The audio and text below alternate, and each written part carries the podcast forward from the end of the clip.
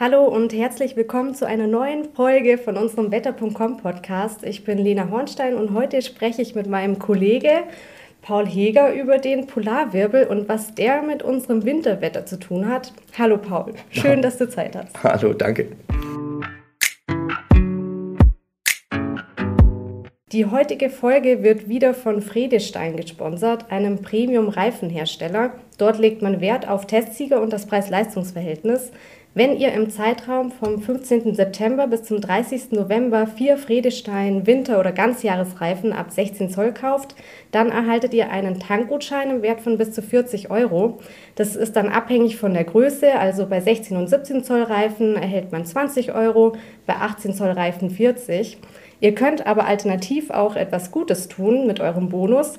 Den Betrag könnt ihr nämlich auch an die DKMS spenden. Das ist eine gemeinnützige GmbH, die sich für die Registrierung von StammzellspenderInnen einsetzt, um Blutkrebserkrankten eine zweite Lebenschance zu ermöglichen. Das ist also eine ziemlich gute Sache und Fredestein verdoppelt dann sogar zusätzlich noch jede eingegangene Spende. Mehr Infos zu dem Reifenangebot von Fredestein und der Registrierung findet ihr unter www.fredestein.de/podcast. Gerade äh, in den letzten Tagen haben wir ja gemerkt, Paul, der Winter steht so ein bisschen vor der Tür. Mhm. Also ich habe schon ziemlich gefroren und äh, musste auch schon meine Heizung anmachen. Wie sieht es bei dir aus? Äh, ich habe hier auch gerade die Heizung angemacht, weil ich total kalte Finger bekommen habe im Büro, nachdem ich gelüftet habe. Ja, der Winter äh, steht so langsam an. Wir hatten die ersten äh, frostigen Nächte, die Autos waren langsam mit Reif voll. Also man merkt, auch in den Bergen ist es ja schon weiß geworden. Die Winterthemen kommen jetzt. Also über den Schnee in den Bergen freue ich mich ganz besonders, weil äh, ich möchte nämlich im November schon Skifahren gehen. Schauen wir mal, ob das klappt. ja, ich bin positiv gestimmt. Auf den Gletschern auf alle Fälle. Das stimmt.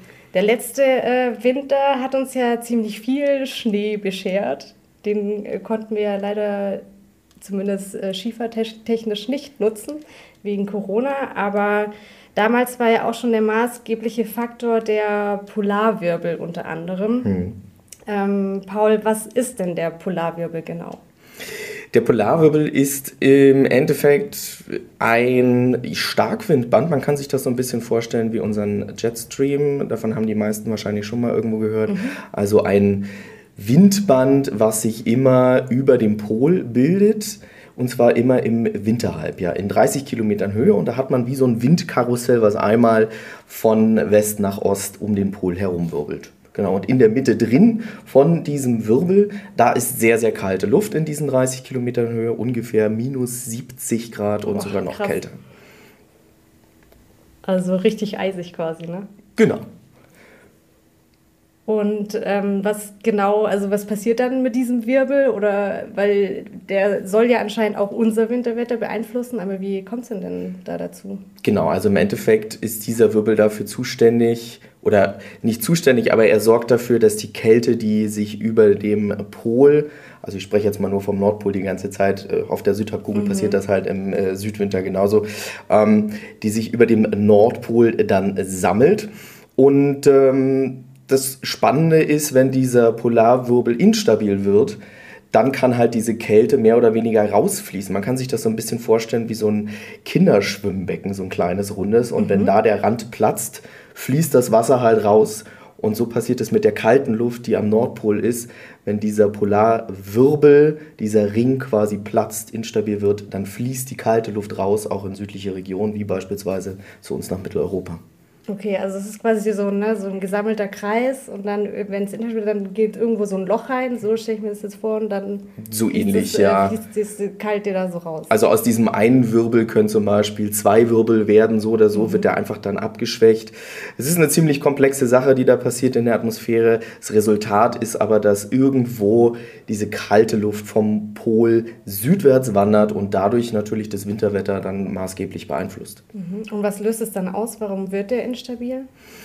Ja, da muss man so ein bisschen gucken, wie dieser Polarwirbel im Endeffekt entsteht. Also, das ist ein bisschen komplex. Wir haben ja die Polarnacht über dem Nordpol. Das heißt, da ist keine Sonne. Mhm. Es ist die ganze Zeit kühl, weil die ganze Atmosphäre der Erdboden auskühlen kann.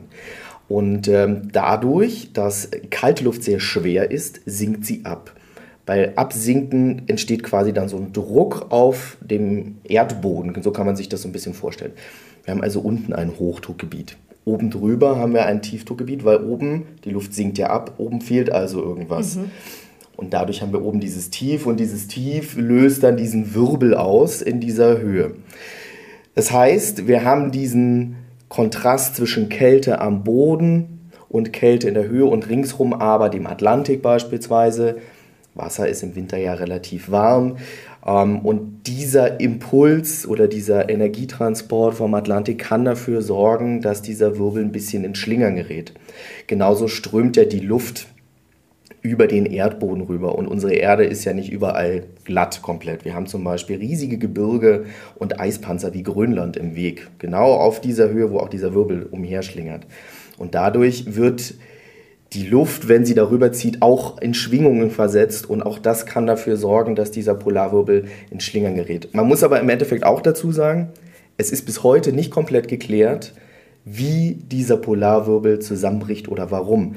Wo genau der letztendliche Effekt herkommt. Da beschäftigt sich die Freie Universität Berlin sehr intensiv unter anderem damit. Ähm, ja, man nennt zum Beispiel diesen Zusammenbruch auch Berliner Ereignis, weil das dort äh, entdeckt wurde, dass dieser Polarwirbel so zusammenbrechen kann. Super spannend. Du hast ja vorher auch gesagt, dass äh, der Polarwirbel sich auch teilen kann und das ist jetzt auch so was, was man vielleicht auch schon mal gehört hat, ähm, den sogenannten Polarwirbelsplit. Das benutzen wir hier auch bei wetter.com äh, öfters mal in Headlines oder Überschriften genau. für unsere Videos etc. Was äh, genau passiert denn dann da, wenn sich der Polarwirbel teilt? So habe ich zumindest verstanden, ne? ein Split. Genau, also das ist im Endeffekt genau das Phänomen, was ich gerade versucht habe, so ein bisschen zu beschreiben. Also wenn er in Schlingern gerät, dann gerät im Endeffekt diese gesamte Zirkulation um diesen Polarwirbel aus dem Gleichgewicht und er kann sich teilen, er kann sich auflösen und dann haben wir eben dieses äh, Phänomen, dass diese Kaltluft nicht mehr am Pol bleibt, sondern es gibt eine unglaublich schnelle, starke Erwärmung über dem Pol. Teilweise über 60 Grad binnen kurzer Zeit in dieser mhm. Höhe von diesen 30 Kilometern. Das passiert genau deswegen, weil eben diese Kaltluft dann nach Süden ausweicht. Man kennt äh, das Stichwort Arctic Outbreak bei uns, ja. ja? Genau. Ähm, das beschreibt mehr oder weniger genau das, weil diese Prozesse in der Höhe die wirken sich auch in den tieferen Bodenschichten, wo wir ja leben, nee, tieferen Atmosphärenschichten, so rum, mhm. wo wir leben, aus. Ähm, und diese Polarluft, die erreicht uns dann beispielsweise im Winter, wenn wir plötzlich, in manchen Medien wurde das ja schon Russenpeitsche oder sonst wie genannt, wenn wir plötzlich diese ja, Polarluft haben, die vom Nordmeer über nördliche, nordöstliche Richtungen zu uns kommt und dann diese Dauerfrostwetterzustände auslöst. Nachts minus 10, minus 20, manchmal minus 30 Grad. Ja, heftig. Das kennt man auch, glaube ich, vor allem aus den USA. Das ist wahrscheinlich, oder tritt auch in den USA dann auf? Genau, das haben wir zum Beispiel auch im letzten Jahr dort beobachtet. Da war es auch sehr, sehr kalt. Die USA haben jetzt natürlich nochmal eine spezielle ähm, Struktur von, von ihrer ja, Beschaffenheit, also der Orographie mit den Gebirgen. Mhm. Die haben auf der einen Seite die Rocky Mountains, ein sehr hohes Gebirge, die haben auf der anderen Seite die Appalachen und diese beiden Gebirge sind mehr oder weniger Nord-Süd ausgerichtet, bilden quasi wie Leitplanken und dazwischen kann diese Polarluft mehr oder weniger ungestört vom Pazifik und Atlantik noch weiter nach Süden strömen und rutscht dann teilweise bis zur Karibikküste, dass es dann auch mal in Texas schneit. Und auf einer anderen Art und Weise haben wir das am letzten Winter aber auch bei uns in, äh, in, Europa gesehen. Da ist nämlich die polare Luft bis nach Spanien runtergerauscht und hat ja dafür diese Rekordschneemengen äh, gesorgt, wo beispielsweise ganz Madrid komplett im Schnee versunken ist. Ja, das war richtig heftig. Die Bilder waren auch echt krass, fand ich. Vor allem gerade so Spanien und so, wo man es jetzt ja nicht so erwartet auch. Genau. Aber auch äh, in den Südalpen, da sind ja auch teilweise vier Meter, äh, über vier Meter Schnee in kurzer Zeit gefallen. Das ist natürlich auch, ich meine, dort fällt öfters mal mehr Schnee, aber so eine Menge ist natürlich dann richtig krass, auch für Dächer etc., die stürzen ja dann, sind eingestürzt und so weiter. Genau. Das war, kann ich mich noch gut erinnern, war Richtig krass. Also im Prinzip bringt so ein Polarwirbel-Split, Arctic Outbreak, wie auch immer man das dann nennen will, jetzt nicht unbedingt immer erstmal Schnee. Das ist prinzipiell erstmal einfach nur die kalte Luft. Die ist sogar von der, vom Ursprung her erstmal sehr trocken. Kommt runtergepfiffen bis zu uns, aber trifft dann beispielsweise auf feuchte Luft vom Atlantik oder vom Mittelmeer. Und wenn das sich beides mischt, das ist dann wirklich die gefährliche Geschichte, wo dann die Feuchtigkeit mit ins Spiel kommt und wo dann sehr, sehr große Schneemengen ähm, produziert werden können. Man kennt beispielsweise auch diese 5B-Tiefs, da haben wir auf, äh, an mhm. anderer Stelle auf Wettercom auch schon mal drüber berichtet die sich dann vom Mittelmeer wieder zu uns hochdrehen, die die Feuchtigkeit mitnehmen und das wird dann vermischt mit dieser polaren Kaltluft. Und dann haben auch wir in Deutschland durchaus als weitere Folge eines Arctic Outbreaks dann mal sehr große Schneemengen. Mhm, sehr spannend. Übrigens, äh, wenn euch unser Podcast gefällt, dann äh, könnt ihr uns auch gerne abonnieren und zwar auf Spotify, iTunes, YouTube und Co. oder wo auch immer ihr gerade zuhört. Dann äh, müsst ihr auch keine Folge mehr verpassen. Ähm, Paul, zum Polarwirbel-Split nochmal. Wie oft kommt es denn so vor? Kann man das ungefähr sagen? Gibt es da so einen Schnitt? Ähm, klar, man kann alles statistisch irgendwie mitteln. Die Frage ist, ähm, wie aussagekräftig ist das? Also es gab in den 90ern beispielsweise ähm, fast jedes Jahr einen Polarwirbel-Split und in den 2000ern dann so gut wie gar nicht. Ähm, Im Schnitt kommt das so alle zwei, drei Jahre vor. Wir sehen aber, dass da eine riesige Variabilität drin ist. Und die Frage ist auch, inwiefern der alte Schnitt auf die kommenden Jahrzehnte übertragbar ist, weil sich ja doch das gesamte Klimasystem ändert, wenn wir uns anschauen, was an, äh, an den Polen passiert, gerade am Nordpol dass da die Eisflächen so massiv zurückgehen, das mhm. wirkt sich im Endeffekt auch auf die gesamte Zirkulation aus. Weniger Eis heißt weniger weiße Oberflächen, weniger Rückstrahlung, äh, nee, mehr Rückstrahlung ähm, der, der Wärme ins All wieder zurück. Nee, jetzt nee, habe ich es falsch rum. Genau, oh Gott. Es weil ist weißen, komplex. Genau, weil die weißen Flächen werden ja weniger und weiß strahlt genau. die äh, Strahlung zurück, deswegen genau, und genau. weniger weiß. So, weniger im Endeffekt kühlt der genau, Pol oder kühlen die polaren Regionen, die nordpolaren Regionen im Winter langsamer stark aus, nicht ganz so stark. Also die die, die Bildung dieses Polarwirbels ist dadurch schon von Anfang an gestört. Das zieht sich teilweise bis in den Winter hinein. Ähm, und dann, aber das ist wirklich alles noch nicht so genau klar, kann es durchaus möglich sein, dass wir in Zukunft deutlich häufiger sogar einen Polarwirbelsplit bekommen. Und äh, in dieser Wirkung, so paradox das vielleicht manchmal erstmal klingen möchte für so manche, ähm, kann es durch eine wärmere Atmosphäre in Zeiten des Klimawandels bei uns im Winter phasenweise durchaus erstmal kälter werden. Die allgemeine Temperatur im Schnitt der Jahre steigt zwar an, aber der Range quasi in den Extremen wird größer und wir kriegen durchaus auch in Zeiten des Klimawandels nochmal eisige Winter und vielleicht sogar schneereiche Winter. Ja, das ist natürlich immer so ein bisschen so ein Paradox, was viele Leute nicht verstehen können. Ne? Genau. Weil sobald es auch einmal kalt ist, äh, erhalten wir auch auf Social Media etc. richtig viele Kommentare immer so, ja, wo ist jetzt der Klimawandel? Aber das ist natürlich auch, gehört auch zum Klimawandel dazu und Genau, im Schnitt wird man ja aber dann trotzdem über die Jahre sehen, dass der Schnitt natürlich trotzdem nach oben geht. Und wir sehen ja, ähm, beispielsweise am Februar 2021, wo wir plötzlich Rekordwärme hatten, was dem Ganzen entgegensteht. Also da stehen dann plötzlich über 20 Grad dem Ganzen entgegen im Winter, wo wir dann aber auch mal auf der anderen Seite bei einem Polarwirbelsplit von minus 10 Grad sprechen, die im Februar deutlich normaler sind mhm. als tagsüber plus 20 Grad und mehr. Ja. Der Polarwirbel bildet sich ja erst so im Herbst so wie ich das äh, genau, habe. Ne? Genau. Der bildet sich im Herbst und löst sich im Frühjahr langsam wieder auf. Es hängt halt genau damit zusammen, dass dann im Frühjahr die Sonne wieder den Pol weiter erwärmen kann und im Sommer gibt es da überhaupt keinen Polarwirbel. Da haben wir den dann auf der Südhalbkugel, weil dort dann die Polarnacht genau, ist. weil sich ja quasi auch die Jahreszeiten da umdrehen. Genau, genau. Da äh, kommt dann auch noch eine Podcast-Folge dazu raus, übrigens zu den äh, vier Jahreszeiten. Wir mit bedienen unserem Kollege Georg haben alle Themen. aufgenommen. Genau, das stimmt. Paul, äh, kann man denn, also jetzt ist ja auch schon Oktober, kann man denn jetzt den Polarwirbel quasi schon sehen? Also sehen kann man den wahrscheinlich sowieso nicht, aber erfassen. Und wie sieht da die aktuelle Situation aus? Ich wünschte, man könnte ihn sehen. Dann hätten wir nämlich auch schöne Bilder beim Jetstream zum Beispiel, ja, genau. die wir dann immer zeigen könnten. ja, ähm, also er bildet sich aktuell. Ich habe vorhin auch noch mal schnell reingeguckt in die aktuellen Karten. Äh, er bildet sich jetzt so langsam. Ähm, es gibt auch Vorausberechnungen, die zeigen, wie er sich erstmal verstärkt und interessanterweise in den Berechnungen, die man aber noch mit großer Vorsicht äh, betrachten muss, fängt er tatsächlich schon an zu straucheln. Das ist so ein bisschen äh, wie letztes Jahr eigentlich, wie 2000, was hatten wir, 20, mhm.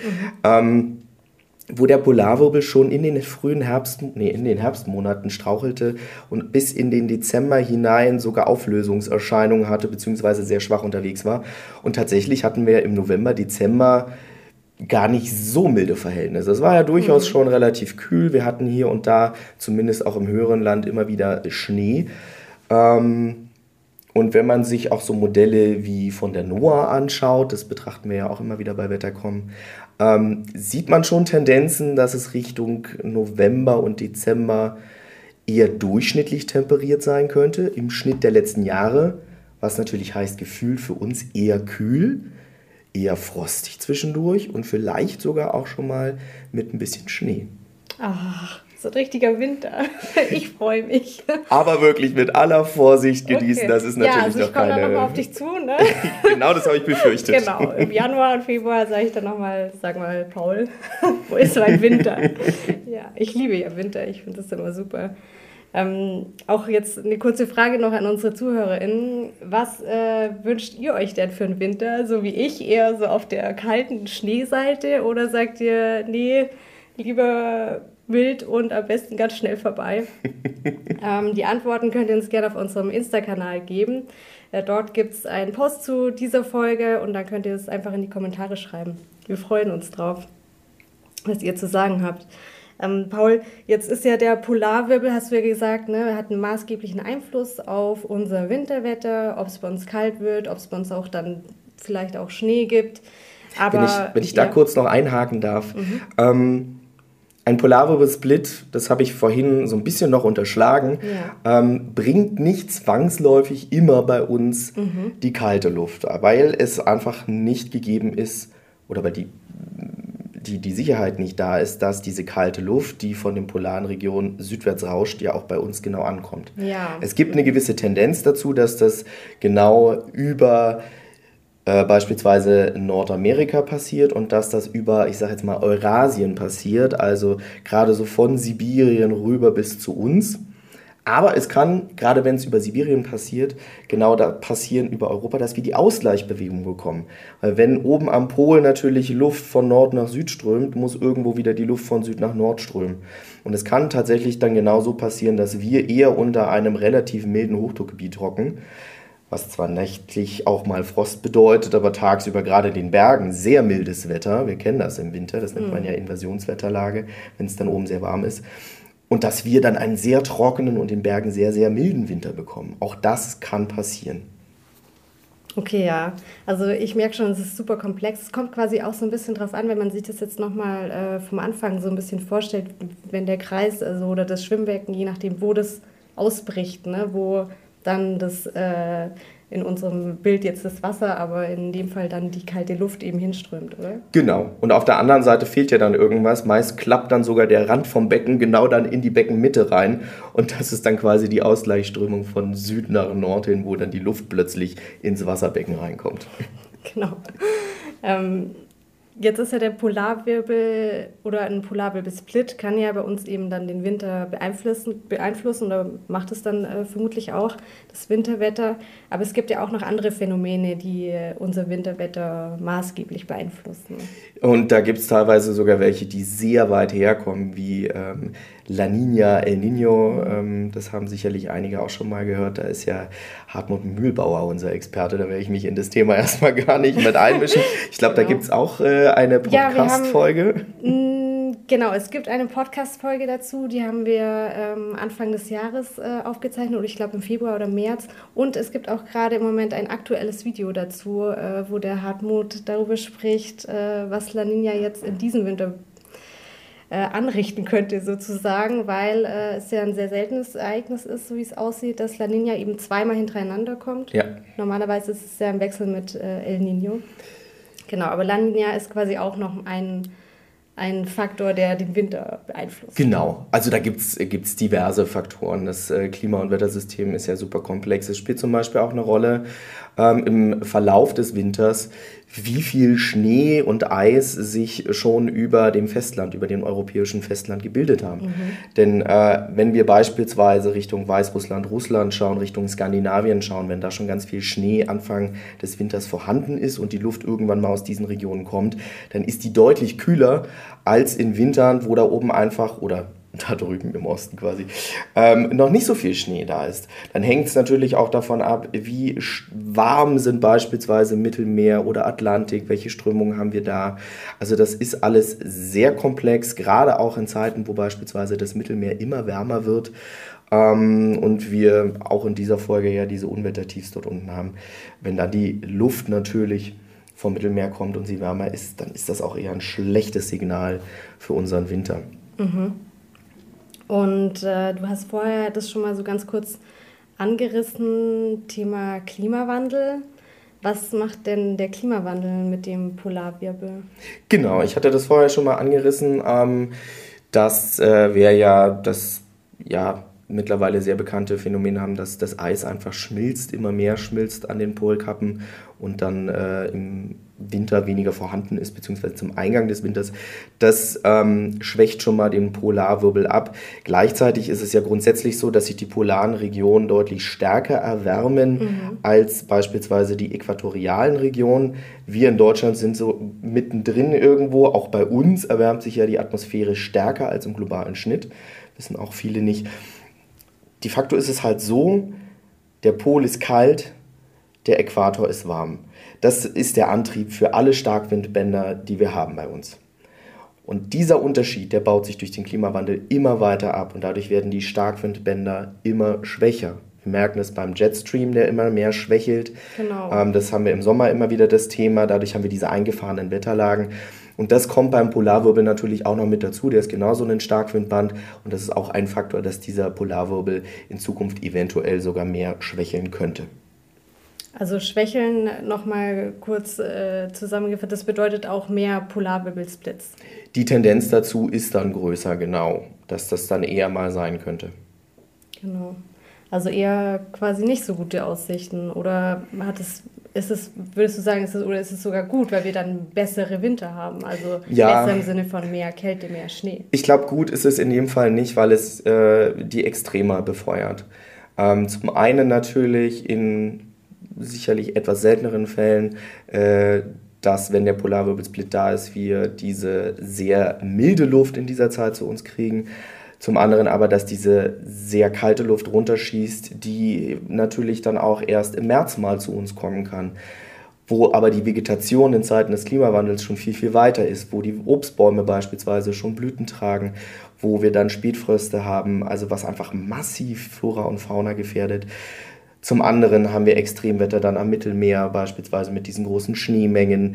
Ähm, also, ob man das jetzt so positiv sehen kann, ich glaube eher nicht. Ähm, da kommt einfach einiges durcheinander und das ist eigentlich nie gut.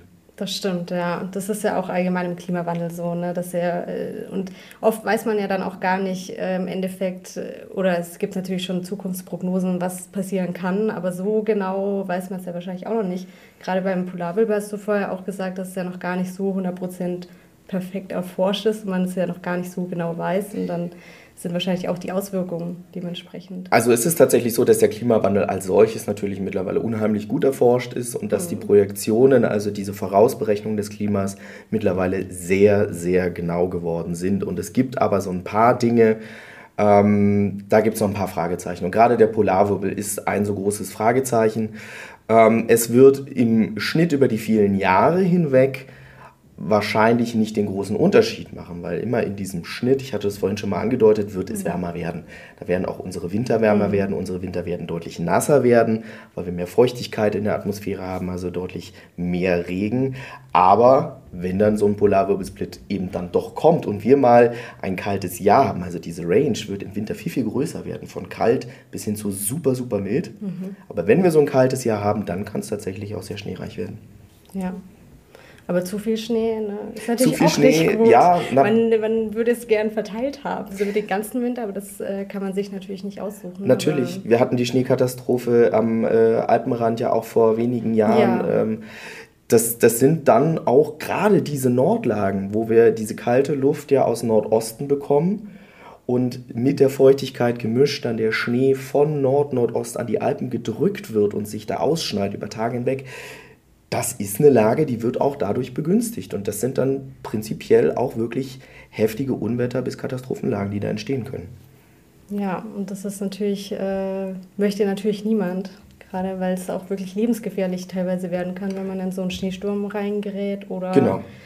Durch die Schneemassen Lawinengefahr in den Alpen zum Beispiel. Genau, und die Frage ist halt auch, äh, in, wenn wir mehrere Jahrzehnte jetzt mal vorausschauen und vielleicht die Luft, die von dort oben kommt, aus polaren Regionen, nicht mehr so kalt ist, dass es wirklich in allen Lagen schneit. Das, die Schneefallgrenze, die wandert ja über die Jahrzehnte immer weiter nach oben, dass wir dann zwar in den Hochalpen noch sehr viel Schnee haben, aber in den niedrigen Lagen sehr viel Regen haben. Dann haben wir halt auch das Problem, dass dadurch durchaus auch Hochwasserlagen im Winter begünstigt werden können. Mhm. Und wenn, wir, wenn man das jetzt so Richtung Klimawandel nochmal anschaut, wenn wir es schaffen könnten, den Klimawandel einzudämmen, oder zumindest zu verlangsamen. Ist es dann auch eine Möglichkeit, dass sich der Polarwirbel wieder erholt, sage ich mal, oder ist er dann dauerhaft geschädigt? Da müsste man jetzt, glaube ich, nochmal äh, direkt die Expertinnen äh, fragen, die ganz akribisch an diesem Thema forschen. Ähm, dass er sich erholt und zu einem Status zurückkehrt, wo er mal war. Denn wir sehen ja aktuell oder vermuten aktuell schon, dass er sich schon ein Stück weit verändert hat. Ähm, dass wir zu dem Punkt zurückkommen, das ist sehr unwahrscheinlich, sage ich jetzt mal, weil das wäre genauso unwahrscheinlich, als wenn wir jetzt plötzlich wieder ähm, zu einem Temperaturschnitt zurückkehren, wie er beispielsweise vorindustriell war. Also das wird in den nächsten 100, 200, 300, 400 Jahren nicht passieren. Ähm, die, das, die maßgebliche Frage ist, schaffen wir es, möglichst bei 1,5 Grad zu bleiben und möglichst die Veränderung, die wir jetzt schon sehen, abzubremsen und anzuhalten. Das ist wirklich das große, große Thema. Genau, und nicht zu verschlimmern und im Falle des Polarwirbels einfach äh, zu verhindern, dass mehr Extremwetter im Winter in Form von viel Schnee, krasse Kälte kommt. Das wäre natürlich das Ziel. Paul, ja, ich freue mich sehr, dass wir heute äh, zusammen gesprochen haben und ich hoffe, du kommst auch mal wieder zu uns in dem Podcast. Sehr, sehr gerne. Vielen Dank.